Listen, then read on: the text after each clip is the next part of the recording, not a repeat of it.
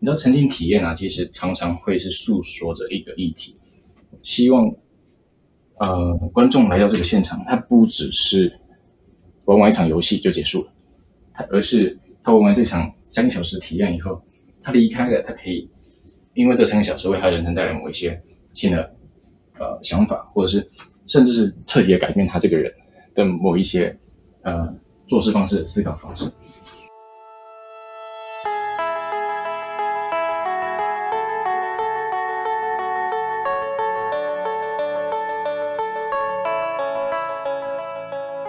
大家暑假过得还好吗？嗯，我利用暑假的时间就去看了很多的展览。那相信身为设计系学生的我们，看展是生活中不可或缺的休闲活动之一。那今天邀请到的来宾是策展人们的创办人 Mark。他在大三卸任 TEDx 后呢，为了延续策展的热情。所以就集合了一群伙伴们，然后开始做策展的知识分享。那直到现在，这个团队已经开始举办了许多策展相关的活动，让大家可以更了解这个新兴的趋势，然后也尝试对特定的主题用不同于以往的方式呈现。那今天他会与我们分享他对于毕业制作的看法。沉浸式体验是什么？内容策展又是什么？内容之丰富，都可以拿起笔记来抄了。那就让我们赶快开始吧。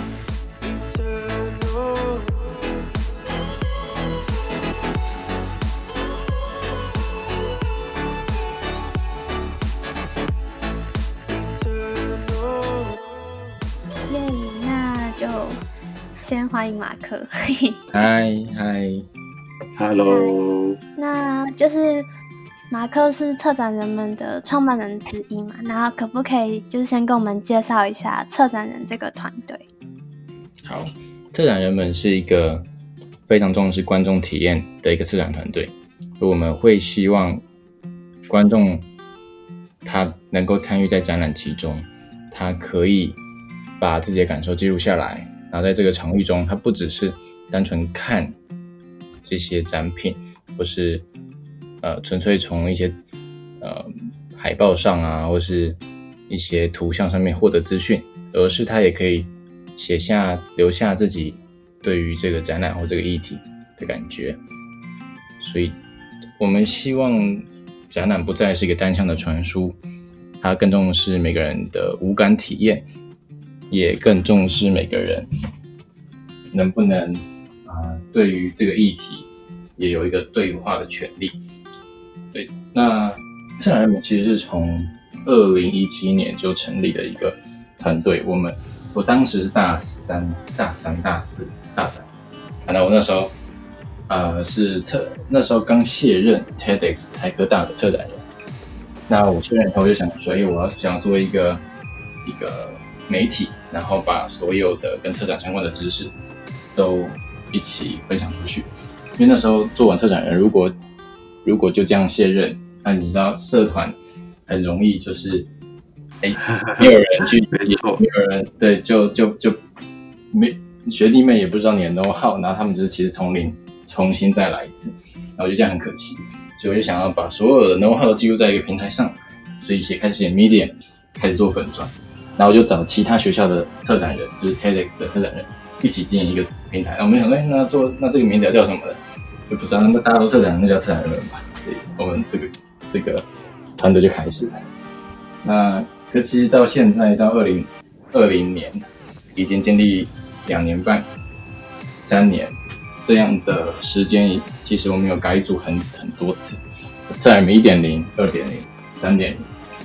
零。一点零就是之前那一，就是我们的元老们，就是 TEDx 社群的策展人。就是二点零、三点零呢，我们。进来的新的人，有设计背景的人，有呃人类学背景的人，有哲学背景，或者是不同科技，而且来或是文学系，就我们邀请各个啊领域的人一起来参与，甚至有工作人士、社会人士。那我们开始做的东西是啊沉浸体验展，就是我们想要把我们真正的就是从一个媒体的角色。呃，单纯只是做记录 know how 的角色，转变成呃开始研究一些观众互动，或是把服务体验啊，或者是体验设计的知识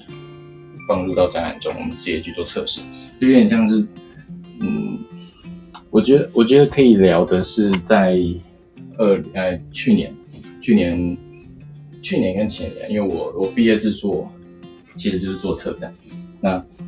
这个这个展览叫做观众日。那毕业制作这个专题呢，我就是邀请了，就是我团队方呢，就是一起来，就是做这一档呃观众体验的这个这个展览，就是希望观众来到我们的场域，然后我们会告诉他某一个议，就是一个我们用策展的形式去传达一个议题，那观众可以享受在我们规划的这个流程里面。做到跟展展品互动，然后跟其他呃观众互动的这样子的体验。那到现在，现在已经我不知道算是三点零还是四点零，就是我们现在已经有在进一步想要把体验设计的这一个呢，它置入在商业环境里面，也就是直接用体验设计的漏斗。就我我自己会我自己做出一个模型，来用这个漏斗去去接案，去接商业案，去帮品牌做曝光，去帮品牌做一些形象上面的线上线下的的呃商业的促销或者是行销活动。就就是我们现在希望哎策展或是设计不再只是一个就是。大学过了，毕制过了就结束的案子，应该是可以持续性，然后成为一个创业题目，然后是一个可以呃满足市场需求的一个呃一个能力。大概是人们最近在做的事。嗯，了解。哎，所以蛮好奇，想要问的就是，呃，所以马克刚刚提到的观众日，其实算是你当初的，就是毕制的题目这样子。对。然后也是用，就是这个以展览的形式来做你的设计，然后也是成功的毕业这样子。对啊，哦，其实对这个很都是可以讲，就是对很少拿展览作为工业设计的题目。对，嗯嗯嗯，我看也有另外一个团队也是这样做。哦，另一个团队也是也。是公社吗？还是他是商社的？对，商社，商社比较麻烦一点。哦，那真的台科是比较自由一点，因为我我我的话，我这一届就是我是跟那个 partner 用体验的形式来做设计，然后现在现在也听到了以展览的形式做，然后我们之前。可以分享一下，我们我们那一届刚升大四的时候，就很多人希望说，能不能大家办 B 展，就是一个 B 字，这样就不会有一堆人觉得说，这些 B 展好像只是在耗时间之类的。然后大家也很想投入更多心力在这之上，不知道之后有没有机会，就分享一下这样子。嗯，B 展其实我有很多，我对 B 展其实有一些想法，我之前也是很排斥，就觉得没没什么录用的一个展览。那其实后现现在有一些新的想法，不过大家可以分享。哦，后面应该会有机会聊到。对，嗯嗯，这个我也蛮好奇的。那就是像刚刚 Mark 有说，你们感觉是先从 Medium 开始写起嘛？然后就是研究了一些策展的方法之后，然后应用到商业之中。那想问策展人有就是做些什么案子，然后是你特别印象深刻或是特别喜欢的吗？嗯。我们最近，呃，像去年在宝藏园办的一场观众日科技总人展，这个展览呢，我们就是用一个呃，置入演员、置入剧团剧组，然后置入呃食物设计，也是调酒啊，这些呃跟一些呃感官师傅一起合作的一个体验。那我们。你知道沉浸体验啊，其实常常会是诉说着一个议题，希望呃观众来到这个现场，他不只是玩完一场游戏就结束了，而是他玩完这场三个小时体验以后，他离开了，他可以因为这三个小时为他人生带来某一些新的呃想法，或者是甚至是彻底的改变他这个人的某一些呃做事方式、思考方式。举例来说，沉浸体验很多人可能会玩呃社会的议题、贫富差距，是人权议题，或者是我们的去年八月在保障年办的，我们玩的是每一个人心里的理性与感性。也就是说，我们发现在这个社会上，很多人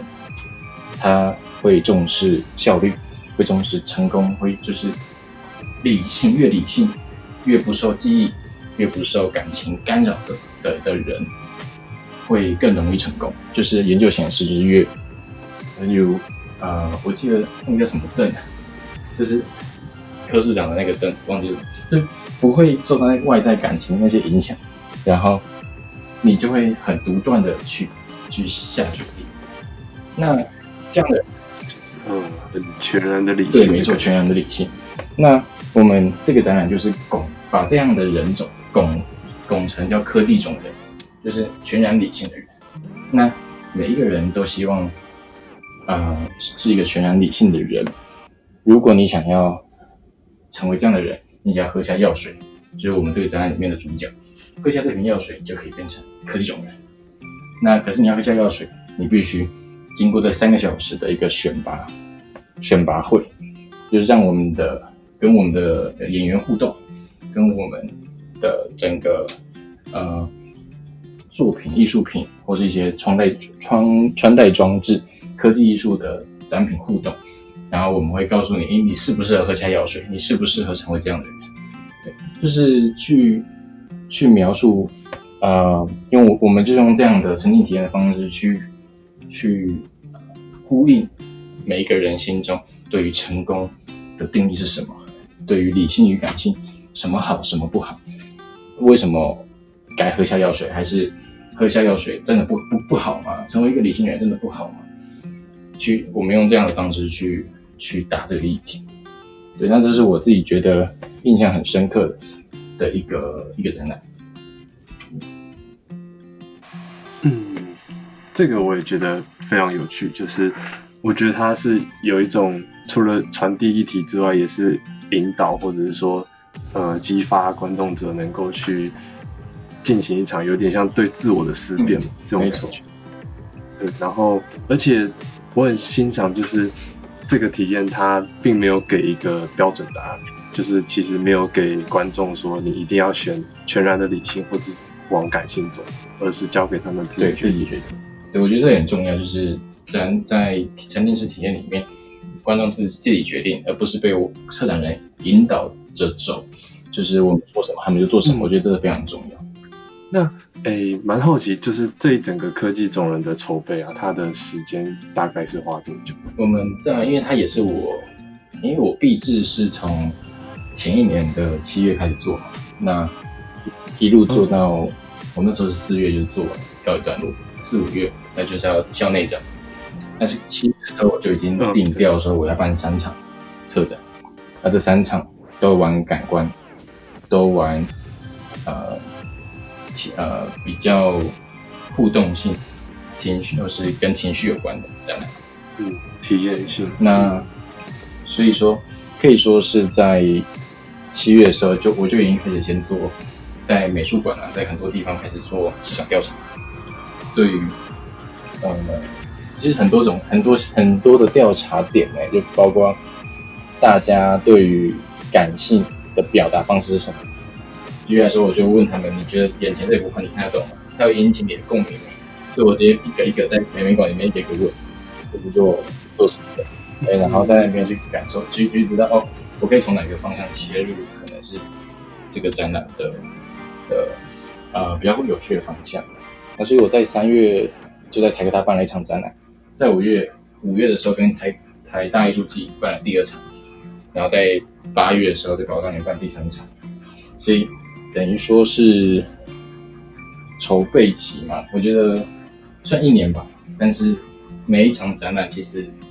都是崭新的历程，就是你要重新去想一些剧本、游戏机制啊，或者做测试啊。所以看科技展，可能就三个月吧，三个月做一个完整的测试，然后就要上，就直接上架。哦，算是算是前面呃，其实有一些测试跟研究的过程，然后也算是有找一些合作的对象，然后一起举办这个体验这样子。哎，就那我想问一下，刚刚有提到 Mark 之前觉得壁纸的那个策展是没有必要的，这个我还蛮好奇的，因为我觉得壁纸的策展就是还蛮重要的，因为它是一个就是让大家看到这些毕毕业生的作品的一个平台啊。然后还有就想问你之后对于它的改观是怎么怎么改变的这样？嗯。我以前会觉得毕业展是不太重要的原因，是因为如果一个设计系学生没有办法在展览之后找到资源，或是得了一个奖以后就结束了，我觉得是非常可惜的。那但是它相对应重要一点，就是在新一代也好，或是三校联展，或是独展，我觉得它是的确可以来记者媒体去做访问，然后。啊，让自己的作品被曝光。那重点，那个重要不重要的点，在于你有没有思考，就是比较长远的，嗯的步骤。有这个展只是其其中一个 demo 你作品的方式，你还有下一步，这个展只是其中一步，而且每一步你都是串联起来的，你都影响。那我觉得这是设计系毕业生在可能一月、二月还没开始展示之前，就要先想清楚。我的作品在五四月五月校内展完，在六月校会展完，下一步是什么？就这样结束了吗？不是到六月以后才开始想说，我我要不要继续？我这个这个作品要继续做吗？要上上市吗？这个我觉得就太慢。嗯，哇，非常有感触。我刚好是应届毕业生，对这个这个可以分享，就是有。有一点感触是，好像真的有一些人是把展览当成一个，可能是说对他大学来说的一个终点，然后就会变成是说他的整个毕制跟他自己未来的发展是没有相干的，就是他有一种可能交作业吗，或者是把它当成一种可能人生里程，就一点点里程碑的代表性的呃概念之后，就是变成转向往他自己可能找一些。跟设计没有那么相关领域的工作，或者是打工，或是其他的。但我对我自己也比较喜欢的方式是把毕制当成一个，就是思考自己未来，或者是说是能够结合自己未来做的事情或方向的一个，嗯，呃，一件事情。嗯嗯，对。然后像我们这一届。其实之前呃，凯特人也有访问到，就是我们这一届的天俊跟夏亮哦，他们之前也是 TEDx 的啊，对啊，哎对，马克应该认识对啊，他们他们就是嗯，然后他们就是期许他们的币制可以是作为创业的起始，所以他们设计的那款包包就是要求说他们自己要在这一年内跑完从。呃，募资计划到直接上市募资，然后到募资后有呃申请创业计划，创业计划后有继续往他的产品的品牌继续推动。那这个我也是很认同，也觉得嗯，营内尔嘛那个包包，对对对，营内尔，我也觉得很，那个案子很棒，就是真的有考虑到很多点。那其实你考虑远一点，你学长姐都会帮你，都会都会下来帮你，例如。摄影啊，拍型相片啊，或是募资啊，都会帮。嗯，对，资源的整合也蛮重要的，在大四做这件事情的时候，嗯，开始要先想想好。就是总结一下，感觉就是毕制它不是一个终点吧，就不要把它设成是一个阶段性的终点，而是一个你开启未来规划的一个起点，这样子。嗯，没错，或是说它是其中一个步步骤。它是呃，你你的创业之路的其中其中一个节点而已。当你今天有思考过未来的发展长什么样子，举例来说，像 i n e r 是上家募资，那你可能在在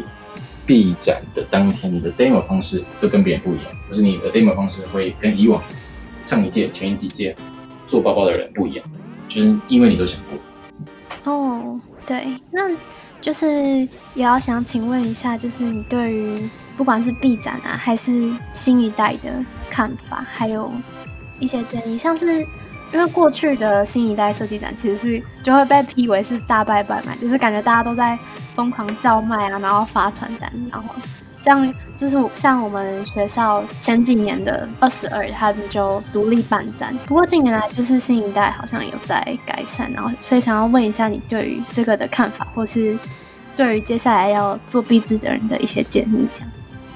嗯，诶，今年这届是不是到网络上是吗？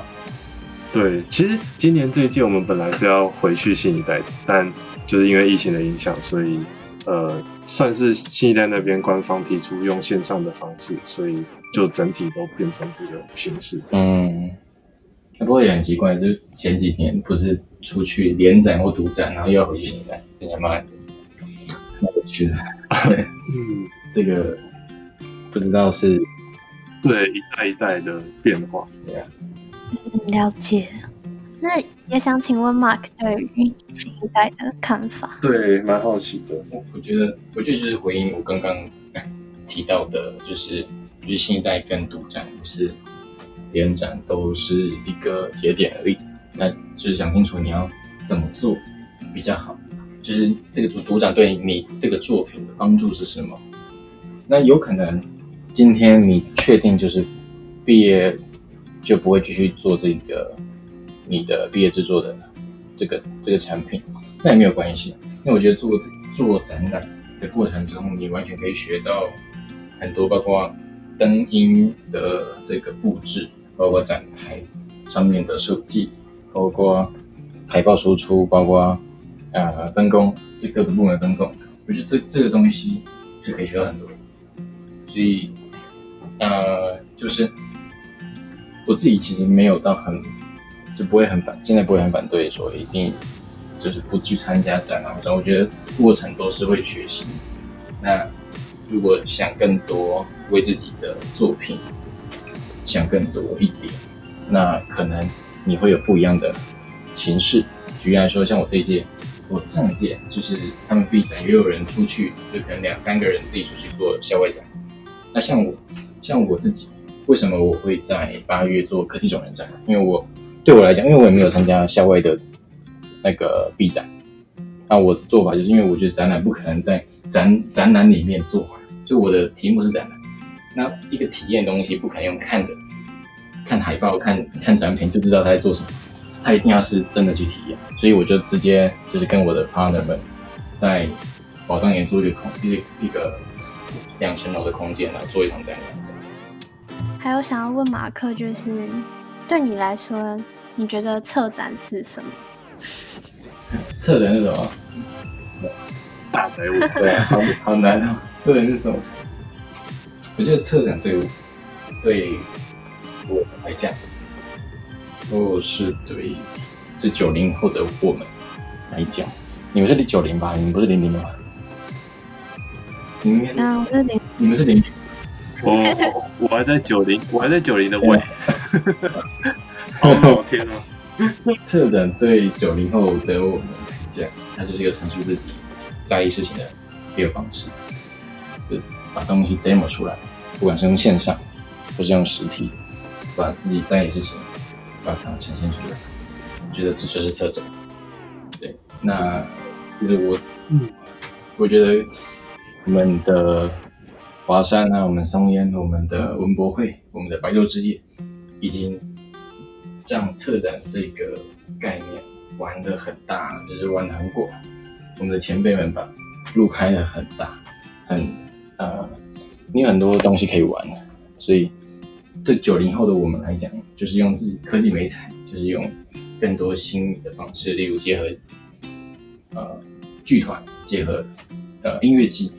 或结合商业展示，就结合更多东西，然后去把展览做一些新的。一个一个创意新的创新出来，我觉得这是我们可以再继续玩下去。嗯嗯嗯。哎，这边我很好奇，就是以马克来来说的话，你觉得策展跟资讯设计他们的同意在哪？策展跟资讯设计的什么？就是他们两边的相似的地方跟不太一样的地方。资讯设计其实我不敢说我懂，但就是国际策展很多时候在拣选，拣选呃我们的呃在我们觉得是应该要让观众知道的事物或者是元素或者展品，很多时候就是 pick 的过程，把东西剪出来，把所有呃有价值的东西从一团一堆作品海里面捞出来，然后。然后用最好的方式呈现，不管是用视觉或听觉的方式去把这些呃展品给呈现出来。那我觉得这跟资讯设计可能是比较像的地方。哦，了解。那嗯，比较不一样的地方，你觉得会是在哪一块？比较不一样，嗯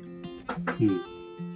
策展会很强调实体这一块吗？或者是说空间这一块？还是其实以广义来说，他们两个其实？是差不多，因为我在 Medium 上面有看到 Mark 的一篇文章，就是关于内容策展这件事。然后我觉得这是一个很新的概念嘛，就是嗯，就感觉策展它不再只是仅限于实体了，尤其是无论是科技发展还是疫情的关系。然后我们有些博物馆啊、美术馆，他们都把自己的作品然后放到他们的网站上面，然后不管是商业编辑。社群感觉都是一个新兴的策展方式。对对，我觉得内容策展的确是一个呃打破既往策展只能走实体空间场域的一个形式。它就是说，如果你是一个 YouTuber，那你去整理了十大旅旅游景点，那你其实就算一个策展人。如果你去看很多的选物店、选品店，他们的网页。类别就你点进分类页，例如啊，假如他是卖衣服，他是一个卖韩韩国服饰店的的网这个电商，你就去看他的网页，很多时候他们的网址最后面都是 curator 这个字，就是他们筛选的，他们就是这个 curator 这个策展这个字已经是变成是一个通用词，不再只是艺术或是博物馆或是啊实体。在华山办展览才能用的字，呃，已已经是今天你要选物选品，就刚才提到的，就是你如果是把东西，把好东西拣选出来，然后整理以后做呈现，这个过程就已经可以是是一个 curator 这个角色在做事。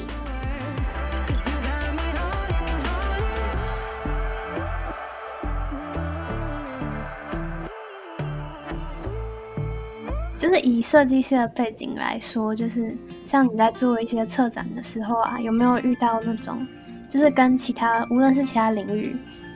不太懂设计的人，然后做沟通，有没有就是发生一些遇到一些傻眼的问题嘛？就是大家好像会不够了解设计或是策展，那就是有没有遇到这种小插曲？我觉得反而遇到的面向比较多，是很多时候。策展算不算设计呢？做一个展览，能算是工业设计作品，或是商业设计作品？就是这反而还是会遇到，就是在呃我毕制的阶段，很多人还是会不太能理解为什么做一场展览可以叫做设计，它跟设计的连接在哪里？它有设计的连接度？那它的系统啊，跟它做事情的步骤形式都跟。工业设计平常在做 design thinking，能有些不同。那所以这叫设计嘛？这其实也是我在做壁纸的时候一直啊常常在问我自己，就是哎，我现在是一个设计师吗？还是我只是一个策展人？对我当时也有这些 confuse。这是我觉得呃当时最有趣的的一个思考。嗯。诶，所以像刚刚就是这样子的质疑或是提问，是比较来自同就是同是设计系的同学吗？还是可能是一些外系的人，或是都都会有这样子的疑问？外系呀，啊，外系其实倒还好，外系就觉得很酷，同系也很酷，但是同系会比较多多疑惑。哎，这个可以，这个可以过，你们你们老师、你们教授可以过，呃，这个可以过，这个很常被问，嗯，包括教授自己也会一直盯我，就是哎，你这个你这个东西我能接受，但是你要提出一些跟设计有关的点连接点，我才可以说服其他人啊。我觉得这个地方是比较，但是还蛮有趣的。我们自己很挣扎，就就是，但是我有一些一些总这些归纳，就是说，我觉得策展人做产品体验，其实他到头来也是做服务设计，他也是要做用户调研，他也是要做，他其实就是服务设计的过程。嗯，真的，所以我会自己觉得。Yes，我是一个 designer，就是做完以后，做完一轮以后，我自己觉得是这个身份上面的认同，有点像是说马克也在毕制的过程继续去找说自己认为的设计，还有可能发展的方向是什么？嗯，你在做你在做创业计划的时候会这样？有啊，没真会啊，对啊，就是。刚开始是有一点把自己认为说，好，我是在做设计研究，那它可能也算是设计的一部分。然后到后来也是越来越让，越来越把它觉得是说，呃，因为它抽象，它有流程，那就会跟服务设计比较靠拢。对，然后就会继续去思考说，里面到底哪一些部分我们用用到设计。然后，嗯，刚刚前面有提到教授那一边，那。呃，之前我在跟教授沟通的时候，他就是会有要求说，呃，美感的部分，嗯，就是呃，我在这个体验中所搭配到的一些视觉的成分，或者是一些道具、一些输出物，对，那它一定要符合设计上的美感的要求。然后，呃，也是因为我的这个体验有实体，所以他才老师才勉强给过，就是，对对对，就是至少有实体能够让他有个交代。但他也蛮认同我去做，就是这种新形式的，甚至用平行时空这个议题来做的，都都得奖了，不是吗？哦哦，对，社会设计类，虽然它是一个有点有点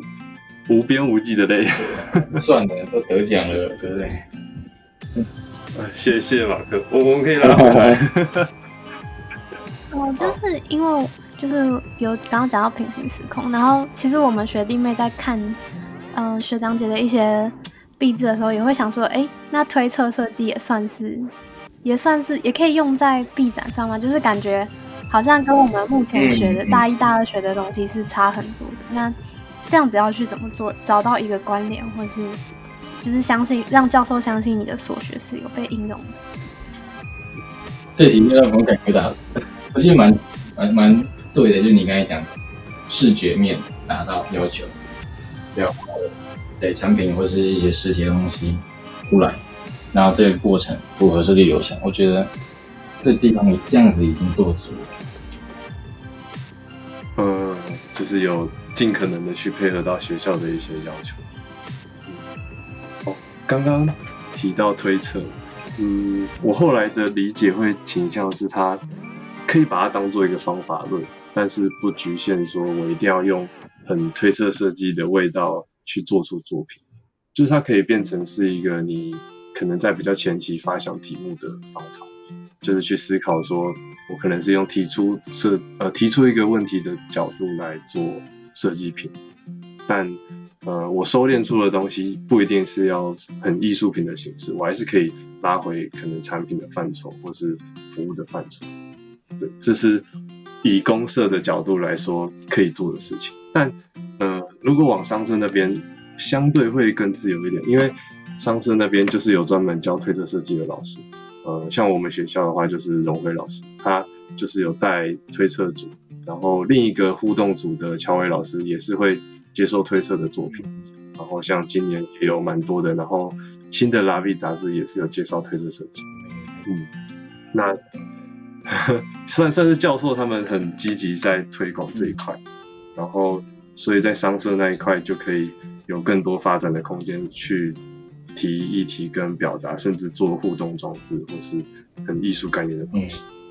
但在公社还是会很要求，像刚刚提到的一些，有没有至少解决到了一点使用者的痛点，或者是一些功能上的东西。对，它一定要有呃一部分是有这样子的特质，但是也不也不会排斥说你去结合到褪色的成分，这样子。哦，了解，就是要公社至少要还是要提出问题，然后设法解决问题这样。呃，可以这样说，但是那个成分的拿捏是可以去调整，也可以去跟教授沟通。嗯，然后其实也有一些很有想法的学长姐，那他们是会可能先把自己的论述整理好，就是有点像是整理好自己如何说服老师的谈判招数，然后再去找相对呃不会呃立场很硬，或者是说比较愿意接受多元想法的教授，然后找他当时的老师去沟通。对，老师的选择也是蛮重，要的，没有错。深受其害吗？没有就是选对老师，所以我才能够办办出。就是嗯，对对对，OK，那我们回来一下，就是 刚开头聊的时候聊聊偏啊？对，聊一个大坑。就是刚开始的时候，Mark 有提到沉浸式体验嘛，那可不可以就是感觉沉浸式体验算是一个策展的趋势嘛，或者是大家会朝这个地方发展？然后可不可以稍微跟我们介绍，再介绍详细一点？好啊，沉浸体验其实是一个，呃，可以说是原本从剧剧团，如果你有去看过剧，你会发现，哎、有演员，有台词，然后有音乐、舞台灯光，然后会有一些造景。那沉浸式体验有点像是观众可以走进去跟演员互动，然后一起去完成这部剧的过程，觉得。呃，用这个方式去形容，我觉得应该是最容易理解的。那为什么它会是一个趋势呢？因为沉浸式体验很重视人的感受，就是你的参与，你的你喝到、闻到、听到的东西，沉浸体验会很重视这些，因为这些东西会带来很深刻的记忆点，让你永远会记得这一场展览，它不是走马看花就结束。那未来的展览一定越来越多走沉浸式的的方式，因为它会是更具有娱乐性，然后更具有商业性，因为它一张票可以卖贵一点，然后它可以更重视呃像是 VIP 式的服务，因为付很贵的钱进来，那你就会希望这个活动是很好玩，然后感受深刻，然后呃学到很多东西，或是体验到很多新奇的东西。那所以这个过程中，说展览的品质的要求就被拉高。所以整体来看，我觉得沉浸式体验变成一个趋势，跟观众的品味，跟观众想要获得的那种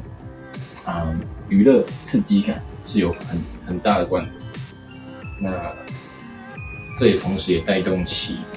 就是展览的这个环境的票价可以慢慢拉高，就大家不会开始，就大家大家不会一直觉得，哎、展览三百块钱就很贵，可能之后十年以后会觉得，哎、一场展览五百块、一千块都是正常价格，两千块就是比较精致一点的活动，那五千块都是正常的。我觉得以后会是这样的趋势，因为像现在英国是像这样的沉浸展是非常非常呃盛行的，欧美都是，所以我觉得台湾在未来十年、二十年之内，会有越来越多沉浸式展览的公司，或是呃这样的体验发生，甚至在北美馆，你之后做看的展览都不会只是这样子啊、呃静态的，或是如果你最近有去北美馆，其实有一些艺术家他们的行为艺术作品，很多时候都是因为要观众跟他们的作品互动。对最近有一个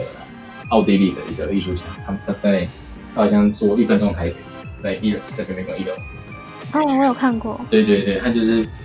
会说很无厘头，就是你要跟冰箱互，就是你要钻进冰箱里面，就是你要爬到箱子里面，然后用脚把箱子的盖子举起来，然后去去去拍照，它跟就是现在盛行的完美 IG 打卡文化做呼应。我觉得这是很酷的，就是这就是所谓的呃沉浸的趋势，我觉得。嗯嗯，就是刚刚你有提到剧场的概念，就感觉嗯，观展者他不再是坐在底下的观众，而是上台演戏的主角这样。嗯嗯，没错。就这场不会只是他做，就是他没有他的事。今天他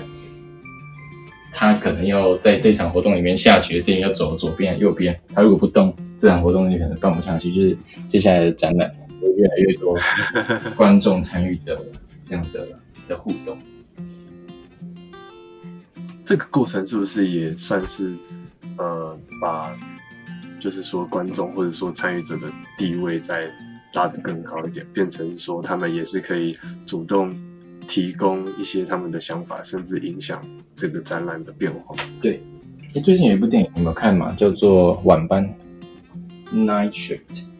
它就是沉浸式的电影，它只有在维修上映。就是今他坐你观众坐下来以后，就下载个 APP。然后他电影会演到一半，应该说开场的第三分钟、第五分钟，他就会有 A、B 两个选择，就是你要让这个主角逃跑，还是继续跟他对峙。然后你按逃跑，然后就会逃跑。然后逃跑到一半，然后可能演到突然有了突如其来一台车飞出来，那你要去跟你要去闪躲这台车，还是挡在他面前？因为 A 就是跟他就是你会不断做选择，那你会发现，哎，这个电影的结局是你决定的，是观众决定。其实有这样子的，好像在玩。好像在玩那个恋爱游戏，对对对对对，手游上面你要就是跟他告白还是不要？没有错，就是很像那个。然后他现在已经可以搬到大荧幕，在微秀影城里面做，所以我觉得这完全是趋势啊。嗯，更进一步了。之前我听到类似的是那个 Netflix 上的那个 Black Mirror 的影集，对它就是有。印象中是有五个结局吧，然后会在过程中让让那个观众去选择一些选择题，然后就会引导向不同的剧情跟呃就是戏剧的结果这样。嗯，呃，以后就会越来越多这样的电影出现，那甚至嗯不只是 A P P 上面的互动，可能在实体空间场域有着互动，所以我觉得，对啊，我觉得我们的。就之后三五年，就是整个创意产业会越来越有意思。嗯，那我再拉一个更远的，就是因为刚刚讲到电影嘛，然后我那之前有去看，嗯，台北电影节的那个虚拟实境的一个电影，那就是感觉虚拟实境也会是，就是影响到策展的一个因素之一，这样。嗯，虚拟实境我自己比较少用到这一块。有 AR、VR 的技术，但是很多展览现在都会记录这样的技术。呃，但是我觉得，我觉得的确，它就是也是其中一个做呃无感体验、做沉浸体验的一种形式。对，那有些策展人会很擅长用这个方式。那我自己是最近可能比较少接触到这一块，比较常用句句句子。不是演员的方式去介入。嗯，OK OK，了解。就是最后想要问说，就是如果像我们设计系的学生想要学更多，或是看到更多展览的学习资源，或是有没有就是书籍可以推荐给大家的？没有学策展，可以，哦，我想想，可以看，先看拉比啊。拉 B 就很很好看了，就是最就是先翻杂志，然后引起兴趣，然后去看看拉 B 里面写的每一个策展人他做的案子，他做的展览是就直接去呃华山啊，或是北美馆去参访他的案子，就知道哎每一个策展人他的调性都不一样，他的手工他在意的事情都不一样，有些人是艺术型。有些人是实验性，有些人是商业性，那有些人是很重视城市的文化，要把城市的一些景观或者在地事情小民的内涵，就把也表达出来、呈现出来在展览里面。这个就是每一个策展人在意的不一样，那甚至是每一次白昼之夜都可以去参加，来去感受每一个策展团队他们在做的。呃，展览的感受不太一样，就是有些人很 chill，那有些台湾展览团队很重视呃在地的一些比较次文化的东西，所以我觉得就从就翻翻杂志，就各种杂志都去翻开始，不要先不要去碰那些什么策展人工作指南，那都太那都太生硬。不过呢，不过如果今天对这个策展已经有蛮高度的兴趣，就欢迎来策展人们在台中跟台北接下来要办读书会，然后我们在八月在台中，那我们在八月十五号在台北，现在已经上架，的活动通打策展人们应该都都看得到，有欢迎可以来报名我们的读书会，我们跟大家分享，就是策我们以我们有跟我们跟漂亮家居的这本杂志合作。会一起去研读这本杂志里面每一个展览 case，所以我觉得会是一个呃很棒的是呃学习的资源案例。还有就是你们八月二十二日还有一场沉浸式体验的工作坊是吗？对，哦对，八月二十二在台中沉浸沉沉浸式体验的工作坊这一块就会比较嗯。更深入，而且会更专业一点，就是我会从沉浸式体验怎么做，然后呃运用到哪些模型、哪些理论，那我们实际上怎么做出来？那甚至是如果时间允许，我会带到说，哎，怎么应用在产品？怎么 demo 一个产品？例如你是卖卖酒的，你是卖咖啡的，你是卖蛋糕的，那你怎么用沉浸式体验的模型去 demo 这些商品？对，或者你可能是做 APP 的。做今你如果是 Uber Eat 或是做呃 B to C 的 A 的 A P P，你怎么可以？你怎么用策展的沉浸体验概念去做到？因为我觉得每一个产品在做行销，在做嗯 demo 出去给你的客人的时候，这过程都是体验。我们都讲，我们是一个讲讲求体验的时代，所以很多东西是连连在一起。对，所以如果有兴趣，也可以到八月二十二去报名那一场。非常呃工作。嗯，好，那哎 P K 还有没有什么想要说的？嗯，我这边差不多，就欢迎大家去多看那个达比的杂杂志。哎，达比的杂志，马克是不是说那个策展的门道那一期，还是有其他期的杂志？那一期可以先看，那一期就是很呃比较 general 的介绍，或是。呃，那个跨域策展这本杂志，就漂亮家居出的书，最近出的。好，那那今天应该就差不多了。那谢谢 Mark。OK，谢谢，谢谢。